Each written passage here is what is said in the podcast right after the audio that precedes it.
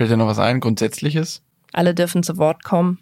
Es entscheidet nicht einer, was gemacht wird. Nicht der lauteste vor allen Dingen. Alle dürfen gemeinsam diese Regeln auch neu erfinden oder umdenken oder hinzufügen oder streichen. Ja. Nice.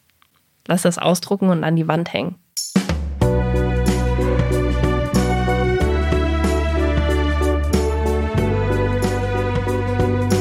Family Feelings Mit Marie Nasemann. und Sebastian Tigges.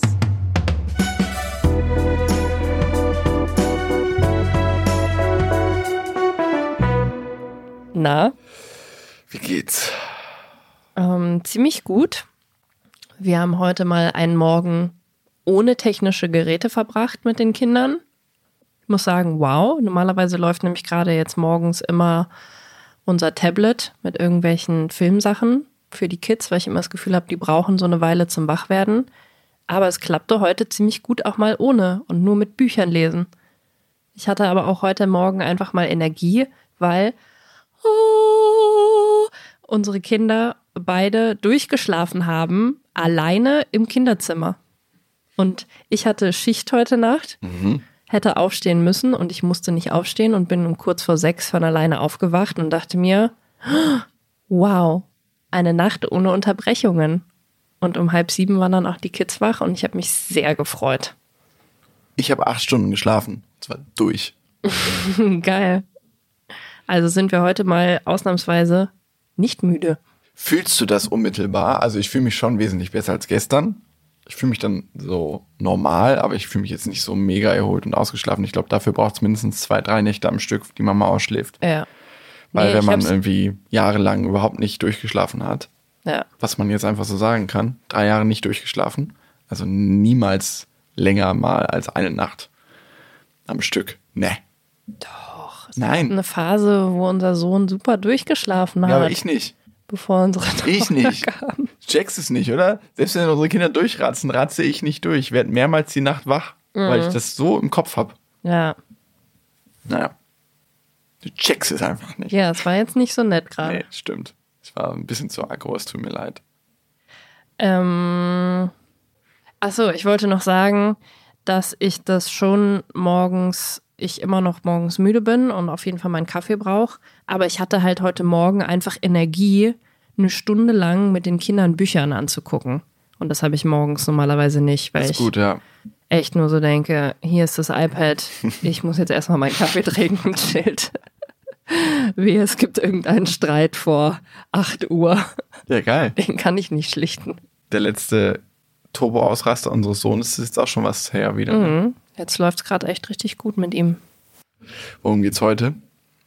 Ähm, heute geht es um Familienregeln, um unsere Familienregeln. Wir hatten ja die Folge zum Thema Kindererziehung und haben da ja auch schon so das ein oder andere angeschnitten, äh, wo wir uns dann doch probieren, auch durchzusetzen mit unseren Vorstellungen oder auch Grenzen zu setzen und hatten euch da ja auch versprochen, mal nochmal eine richtige Folge zu unseren Familienregeln zu machen.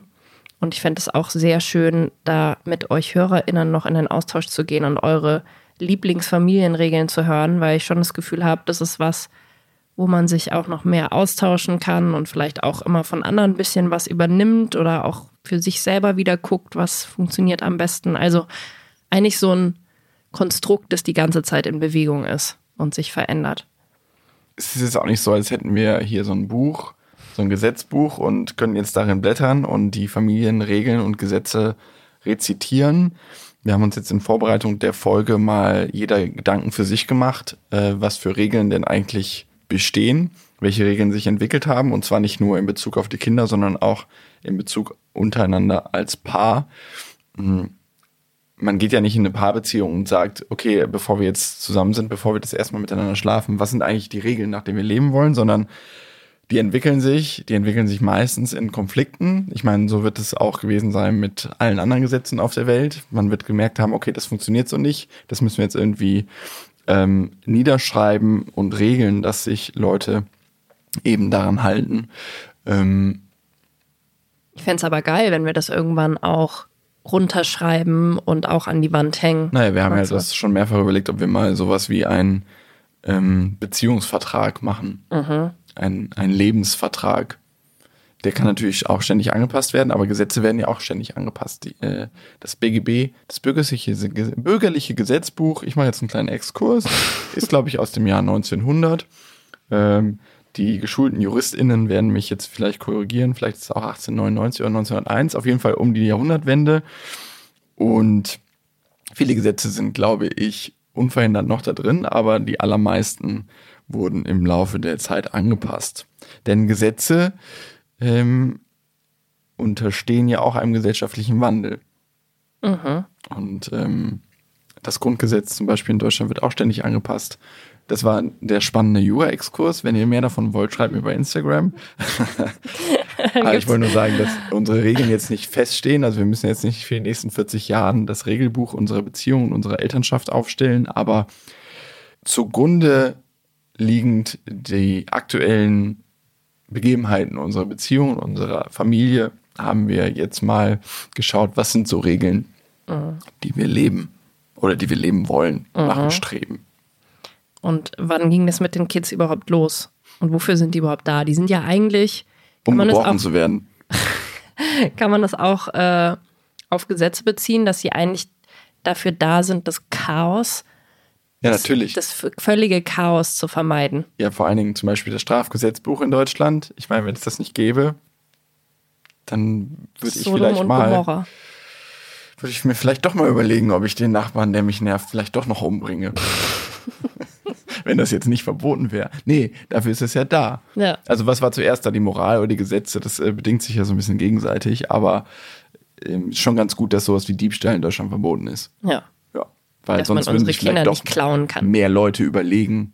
Also Diebstahl von Menschen gibt es jetzt nicht. Das nennt man dann anders, aber Diebstahl von Sachen, wenn das jetzt nicht verboten wäre, würden vielleicht doch mehr Menschen sich überlegen, ob sie sich im Supermarkt noch an die Kasse stellen oder nicht. Ja. Ja. Gut. Gut. Danke für diese Erläuterung. Seit, wollen wir mal mit den äh, Familien, mit den Kids-Regeln anfangen? Oder willst du mit den Beziehungsregeln Nee, wir anfangen? fangen mal chronologisch umgekehrt an mit den Kids-Regeln. Hau raus. Ja, Mhm. Wann ging es los? Wann ging es, wann, wann, ab wann machen Regeln überhaupt Sinn? Also im ersten Jahr mit Kind haben wir sicherlich nicht irgendwelche großen Regeln aufgestellt, sondern Nur wir haben einfach nur dieses Kind versorgt. Nur für uns haben wir versucht, so ein bisschen, Ah, ja. ja. aber Bezug auf unseren Sohn natürlich nicht. Was willst du dem erzählen? Hm. Also, es fällt jetzt noch schwer, dem was zu erzählen, was so Regeln sind, aber immer leichter. Aber im ersten Jahr war das reines Überleben, würde ich sagen. Hm.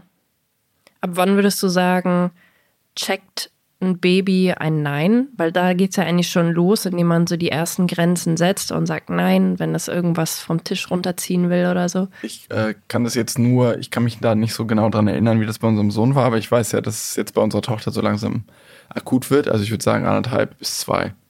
Echt so spät? Mit eins schon? Ich würde sagen, sie checkt es schon eine Weile, was sie darf und was sie nicht darf. Weißt du, es ging noch, irgendwann ging es los, dass sie so Sachen gemacht hat, wo man so gemerkt hat, ah, jetzt testet sie gerade so ein bisschen die Grenzen. Also es gibt hier so beim Haus eine Stelle, da geht so ziemlich steil runter und da haben wir immer ein bisschen Angst mit den Kids, weil das nicht abgesichert ist. Und das weiß unsere Tochter ganz genau. Und wenn sie unsere Aufmerksamkeit will, oder manchmal findet sie es auch einfach lustig, da bis zur Kante zu gehen und sich echt noch so drüber zu beugen.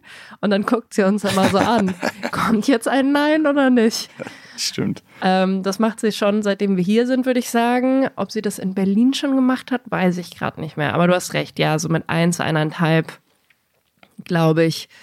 Wenn dann so ein gewisser Entwicklungssprung passiert ist, checken die, okay, es gibt Sachen, die sind erwünscht und die sind nicht erwünscht. Bei unserem Sohn, ich kann mich noch erinnern, äh, fange ich jetzt einfach mal an. Ja, Eine Regel, an. die mir jetzt gerade einfällt mal raus. wenn draußen Sonne ist und man geht raus mit dem Kind, dann muss ein Sonnenhut aufgezogen werden. Und Sonnencreme aufgetragen werden. Ja. Ja. Und ich erinnere mich, als wir am Gardasee waren und da war die Kleine so ein paar Monate alt, dann war er ungefähr zwei, genau, da war er zwei. Sie war ein halbes Jahr alt. Da bin ich vormittags immer mit ihm rausgegangen und wir haben so Spaziergänge über das Grundstück gemacht und so ein bisschen Stöckchen und Steinchen geworfen und so.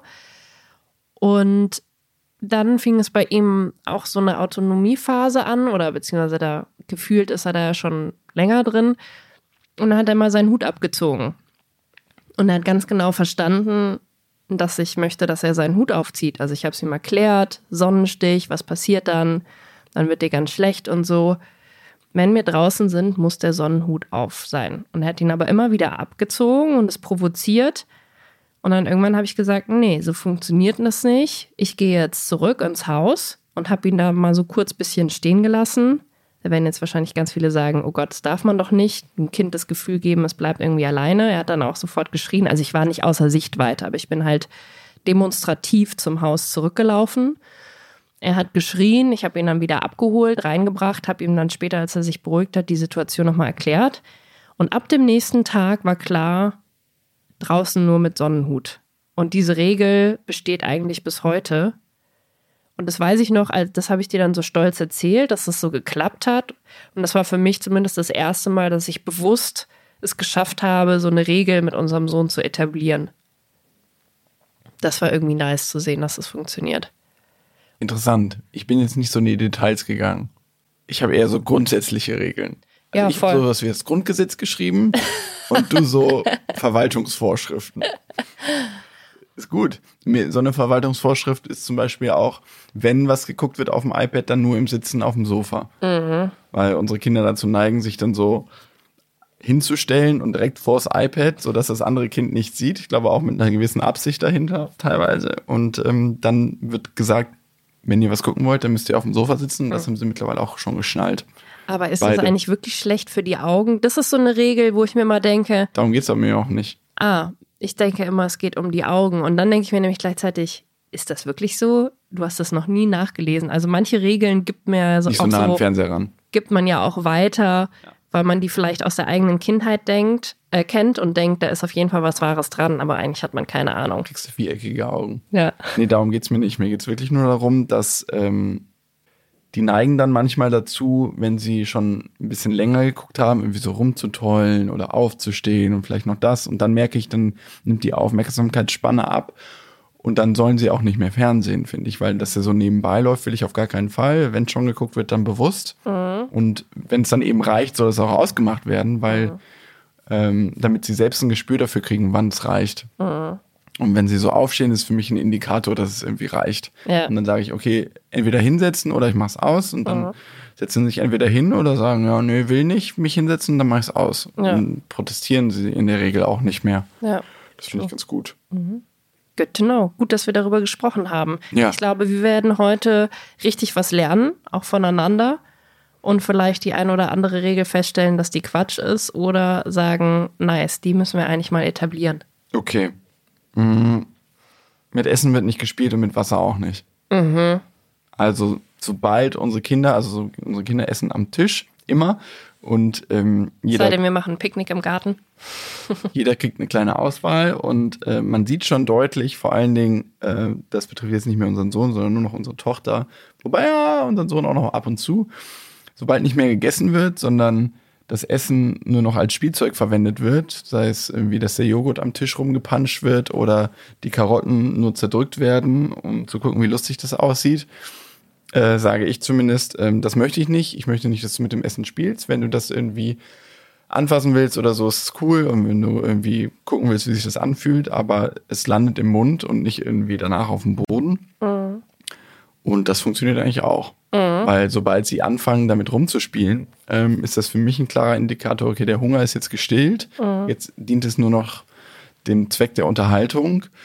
Ähm, und das gleiche bei Wasser. Wenn Wasser getrunken wird, aus, wir haben so eine Flasche äh, für beide, dann ist alles cool, aber manchmal nehmen sie das Wasser auch und schütten sich das in die Hände und patschen das irgendwo hin oder füllen irgendwelche Behältnisse damit, die dafür nicht gedacht sind.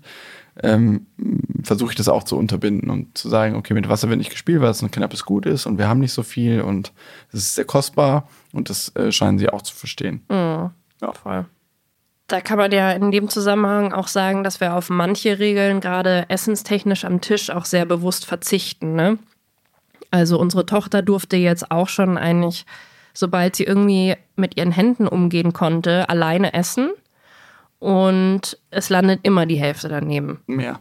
Und äh, jeden Morgen kriegt sie erstmal eine schöne Joghurtpackung fürs Haar oder auch eine Schokocreme-Packung. Sie macht sich so eine Kur. Das hat sie neulich gemacht. Sie hatte Joghurt. Sie essen meistens beide Joghurt morgens mit Honig, gerade so eine Phase. Und dann war ich kurz in der Küche, ich so zwei, drei Minuten. Und dann komme ich zurück und dann war das ganze, das, der ganze Kopf war voll mit Joghurt, aber so eine richtig dicke Schicht. Und sie hat mich so angelächelt und gedacht, hey, cool, oder?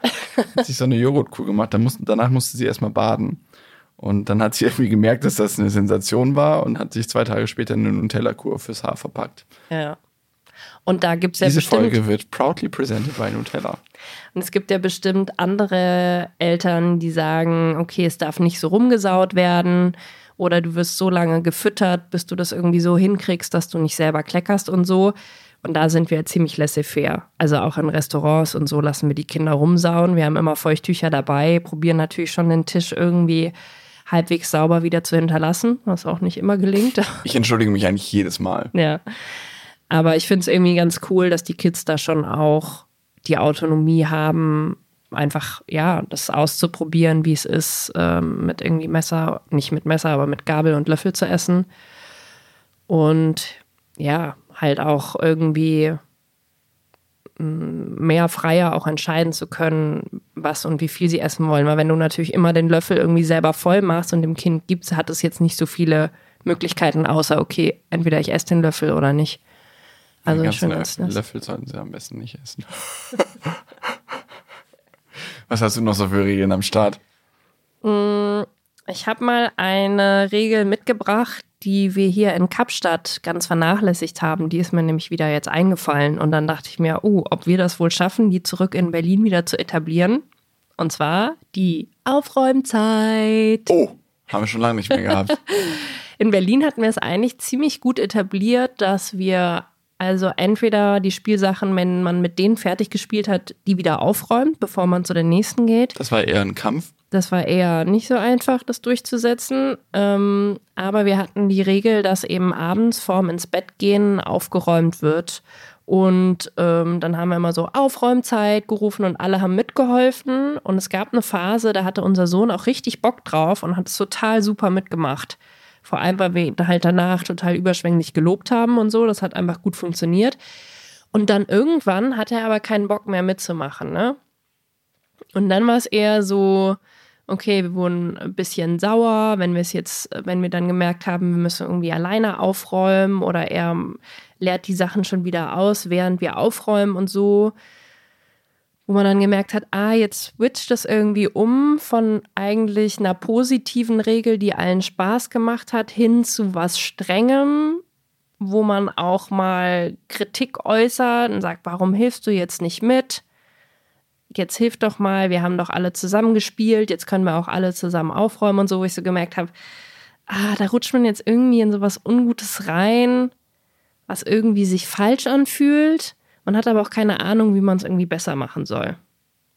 Ja, stimmt. Das ist so ein Hin- und Herschwenken zwischen, nee, ich will aber, dass es ja abends ordentlich ist und das ist ein Bedürfnis von mir und ein Bedürfnis der gesamten Familie ja am Ende, weil wenn das alles im Chaos endet, das ist ja auch nicht geil. Ähm, und mute ich meinen Kindern da schon was zu, was jetzt nicht zumutbar ist in dem Alter. Weil es vielleicht doch ehrlicherweise nur mein eigenes Bedürfnis ist, dass es ordentlich ist. Und für Kinder ist es eben kein Bedürfnis, dass es ordentlich ist, sondern vielleicht ist es so für Kinder geil, dass überall Spielzeug immer rumliegt. Habe ich nicht das Gefühl. Ich habe das Gefühl, dass die freier spielen und auch besser drauf sind, wenn nicht überall Zeug rumliegt.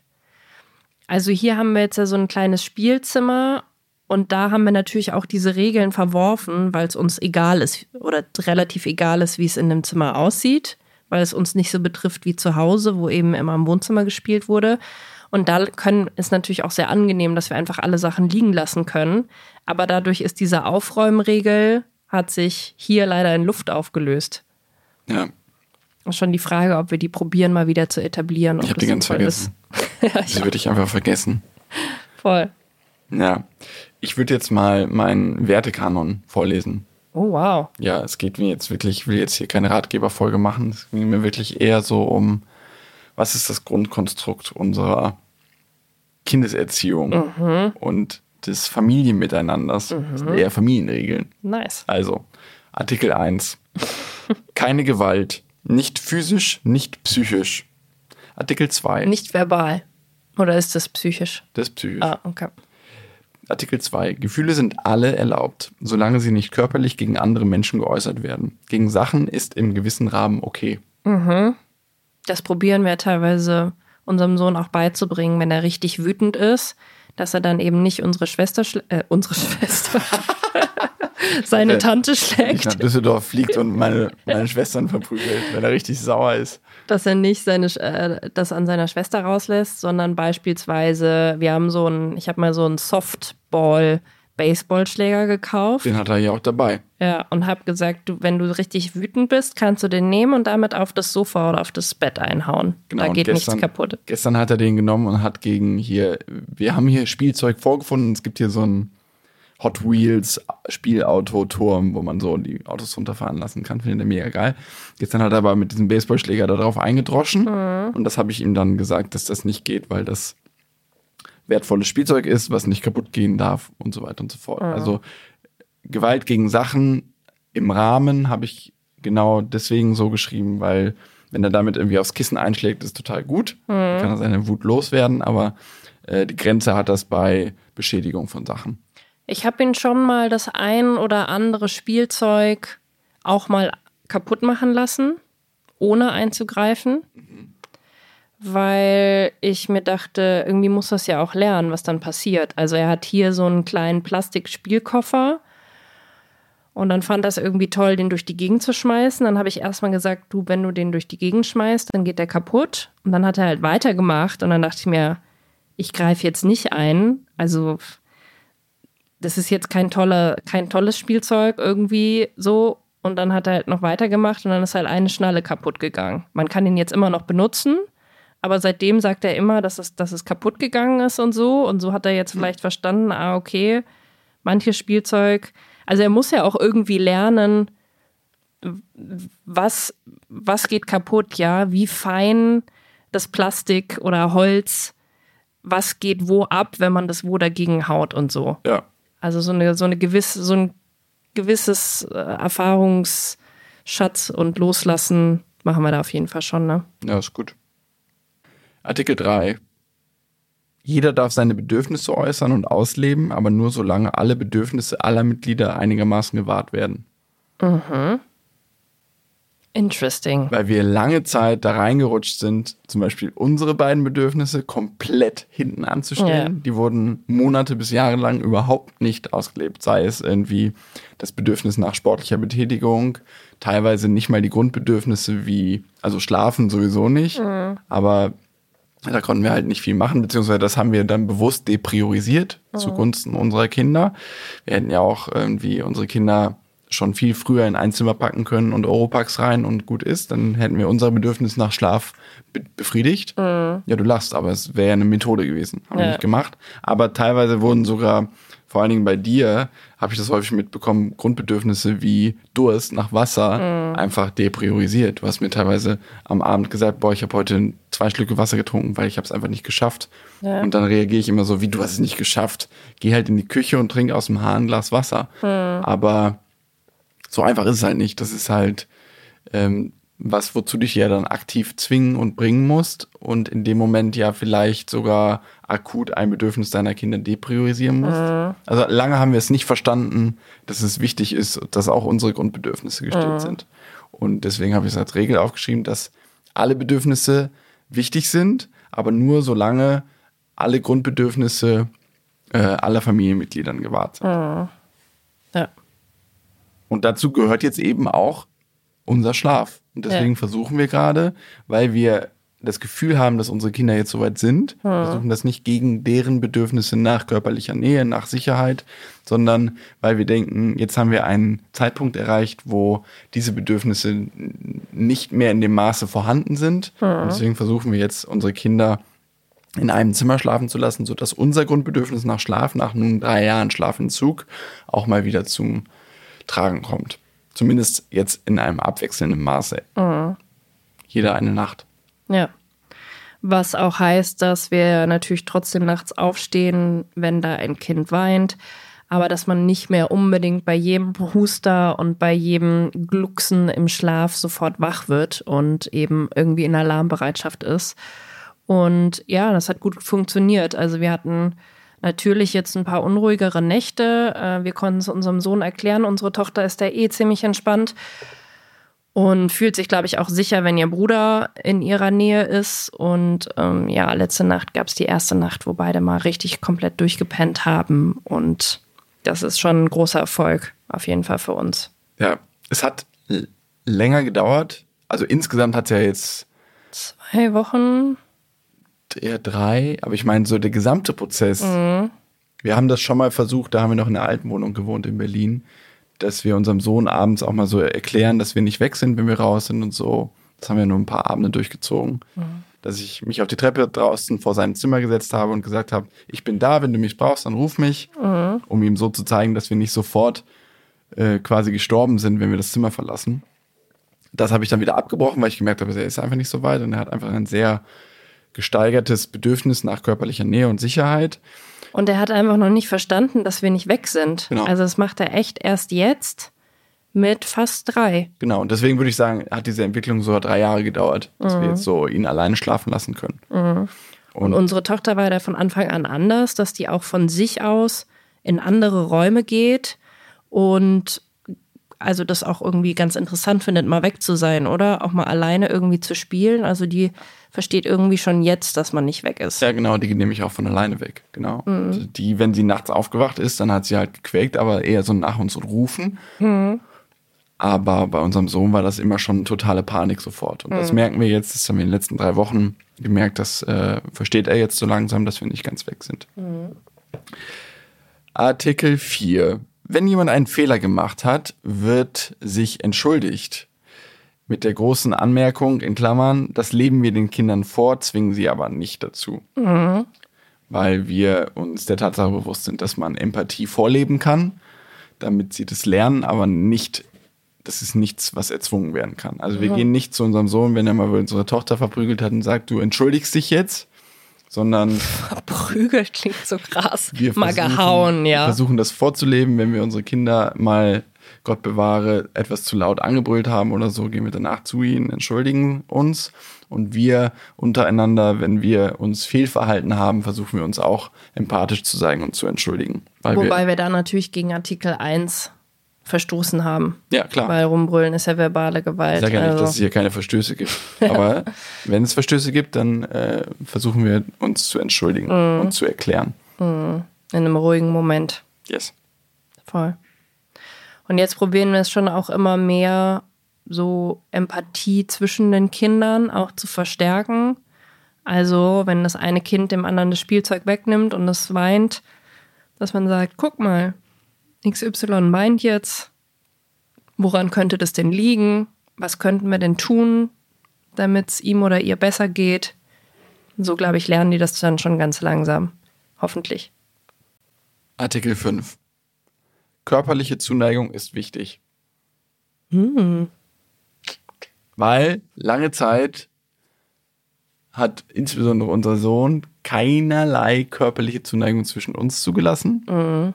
Das hat er mittlerweile verstanden, weil wir ihm das erklärt haben, dass das wichtig ist, dass wir uns auch mal umarmen. Mhm. Ähm, es geht jetzt hier nicht um Sex vor den Kindern, es geht hier einfach um eine simple Umarmung. Mhm. Die hat er die meiste Zeit seines Lebens nicht akzeptiert. Mhm. Und wir haben ihm jetzt, ähm, wir haben es geschafft, ihm zu erklären, dass es wichtig ist. Unsere Tochter hatte auch mal so leichte Anflüge schon, als sie mhm. äh, noch vor ein paar Monaten, aber sie hat das mittlerweile auch akzeptiert und verstanden, dass uns das wichtig ist. Mhm. So aber auch körperliche Zuneigung unseren Kindern gegenüber natürlich, Umarmung, dass äh, da keine Eifersucht äh, sofort entstehen muss, dass wir versuchen, das gleichmäßig zu verteilen. Äh, unsere Tochter nehmen wir naturgemäß noch häufiger auf den Arm, weil sie noch nicht so stark zu Fuß ist wie unser Sohn. Und dass unser Sohn dann nicht denkt, dass das irgendwie jetzt eine einseitige Liebeserklärung ist oder so. Mhm. Ähm, genau. Und auch aber die Kinder nicht zu irgendwas ähm, überreden, was sie nicht wollen. Nee. So Beispiel Ei, Mama, dem, Ei. dem Opi ein Küsschen geben oder sowas. auf keinen Fall. Das müssen die Kinder nicht. Also die können ganz frei entscheiden, wann sie wen umarmen oder küssen wollen oder kuscheln wollen oder nicht. Und ja, unser Sohn hat es ja ganz lange gar nicht gemacht. Ne? Der fing ja eigentlich erst so mit zwei überhaupt an zu kuscheln. Unsere Tochter holt sich das oft, dass sie sich einfach mal auf den Schoß setzt, anlehnt, schnullert und dann einfach so voll runterkommt.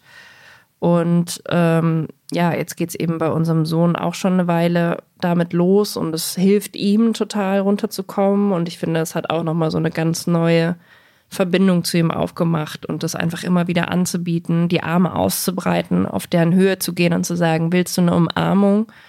Ist einfach voll das schöne Angebot, was aber halt nicht angenommen werden muss. Ich bin durch. Ah, Fällt dir noch was ein? Grundsätzliches? alle dürfen zu Wort kommen. Es entscheidet nicht einer, was gemacht Nicht wird. der lauteste vor allen Dingen. Der oder die lauteste. Ja, voll. Alle dürfen gemeinsam diese Regeln auch neu erfinden oder umdenken oder hinzufügen oder streichen. Ja. Finde ich voll gut. Nice. Lass das ausdrucken und an die Wand hängen. Alright. In Bezug auf uns als Paar, wann haben wir angefangen, gegenseitig Regeln zu etablieren? Eigentlich erst seitdem wir Eltern sind, ne? Ah, ich weiß nicht. Ich hatte, glaube ich, schon so eine ziemlich genaue Vorstellung von Partnerschaft und was ich auch nicht möchte.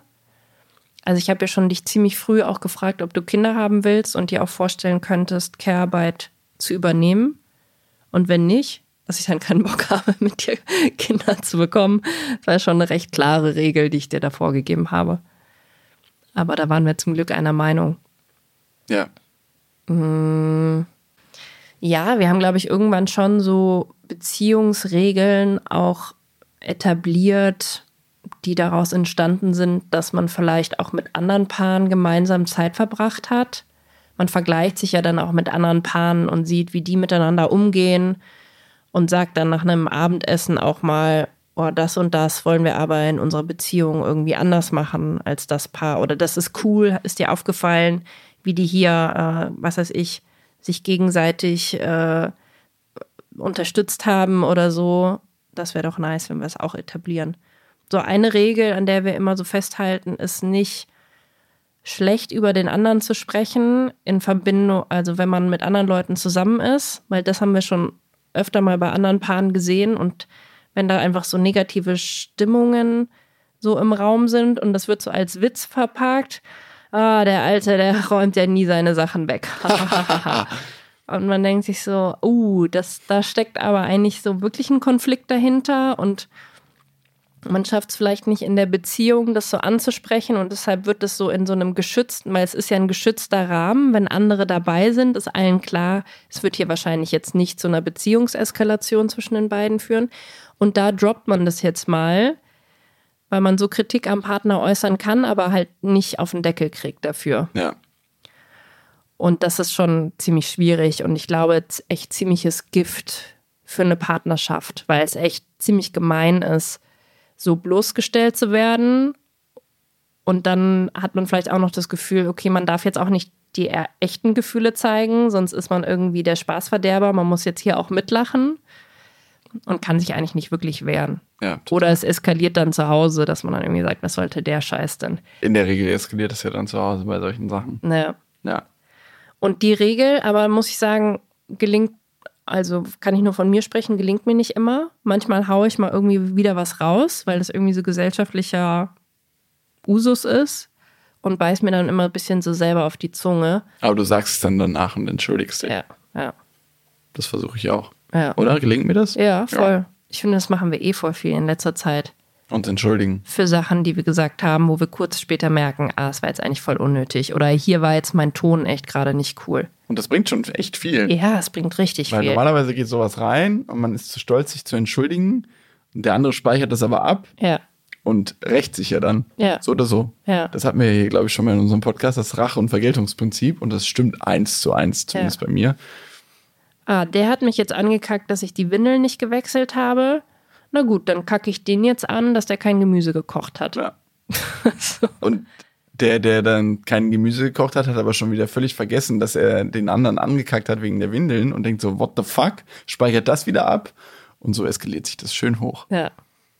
Und das tut echt gut, mal zwischendurch einfach über seinen Schatten zu springen und zu sagen, sorry, das klang jetzt irgendwie gerade zickiger, als es eigentlich klingen sollte oder boah, das war jetzt eigentlich gerade echt nett, nicht so nett von mir, dass ich das gesagt habe.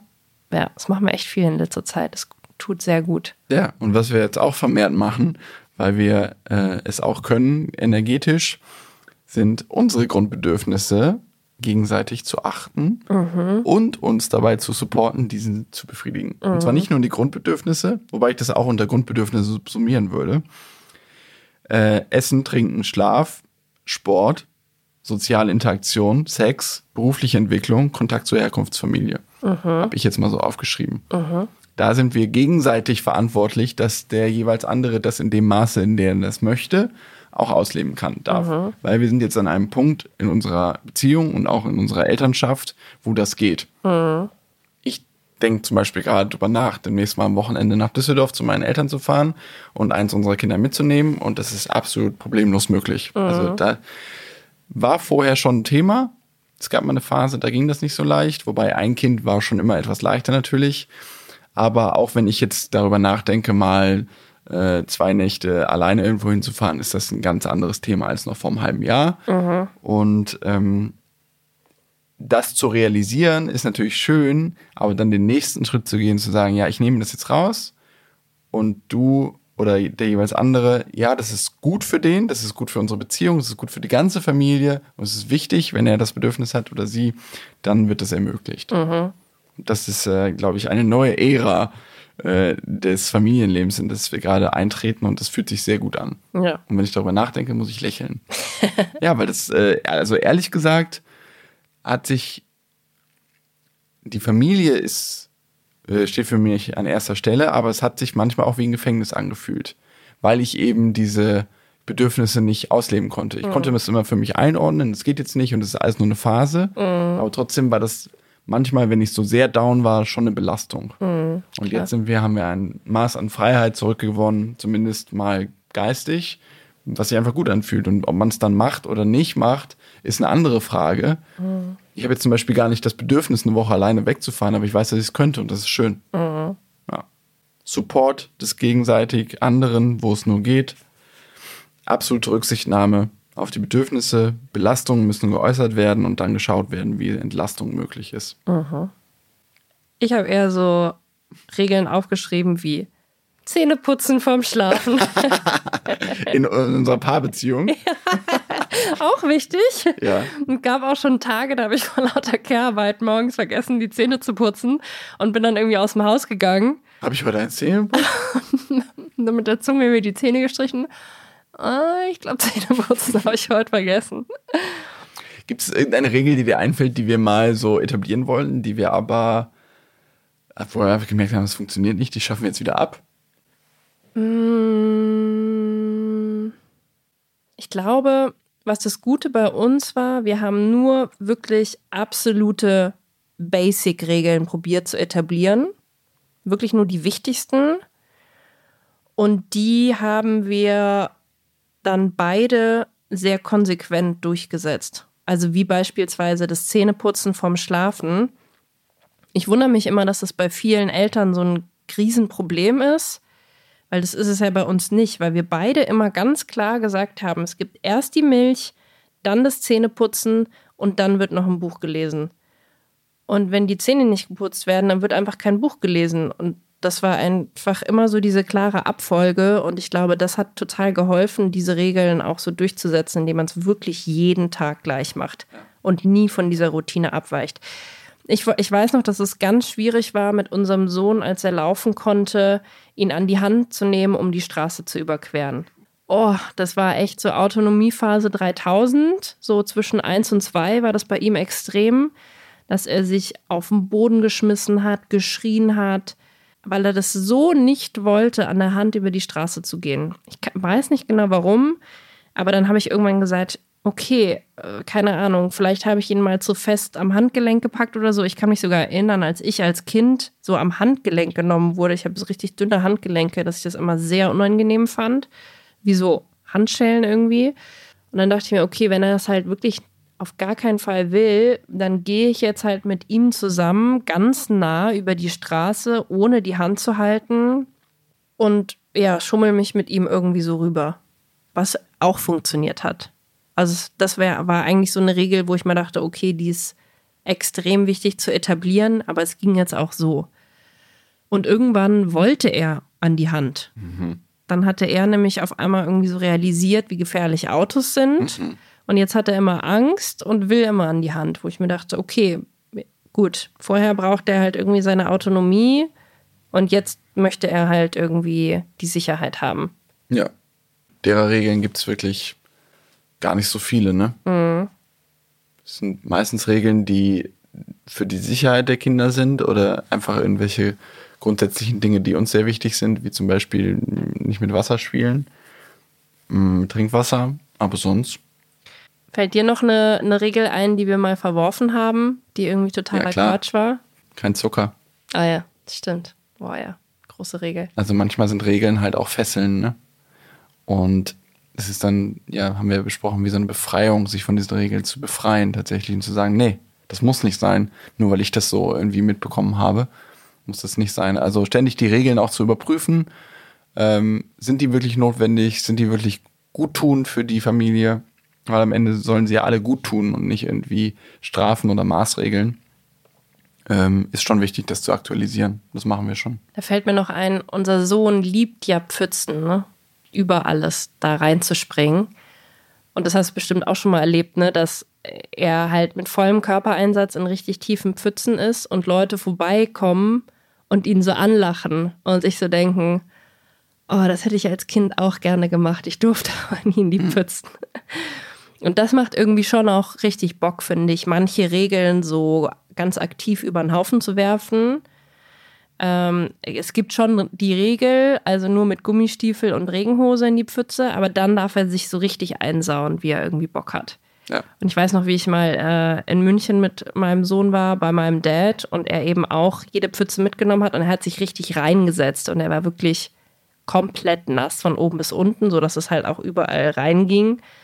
Und mein Vater hat ja noch eine Halbschwester, also ich habe noch eine Halbschwester und er meinte, boah, da wäre das nie möglich gewesen und die durfte nie im Pfützen und so und krass, dass ich das erlaube. Und es war auch so, dass unser Sohn dann irgendwann pitchnass war, richtig schlechte Laune hatte, richtig doll geweint hat und so, weil es auch kalt war draußen und so. Und dann dachte ich mir, okay, muss er jetzt mal die Erfahrung machen, wie es ist, wenn man halt komplett nass ist von oben bis unten und dass es dann einen auch schnell nervt, nachdem es irgendwie lustig war. Also im Sommer lasse ich in alle Pfützen reinspringen. Ja. Ja. Muss er dann sehen, wenn er nass ist, dann trocknet er ja schnell. Ja, voll. Ja, gut. Das waren so unsere Rules, ne? Gibt eigentlich gar nicht so viel. Bin mal gespannt, was da noch so dazu kommt in den nächsten Jahren. Vielleicht habt ihr noch die ein oder andere tolle Familienregel, die es äh, lohnt, sich noch in das Repertoire mit aufzunehmen. Dann schreibt uns gerne auch eine Mail. An familyfeelings.rtl.de. Wir freuen uns, von euch zu lesen und wünschen euch eine schöne Woche. Bis dann. Tschüss.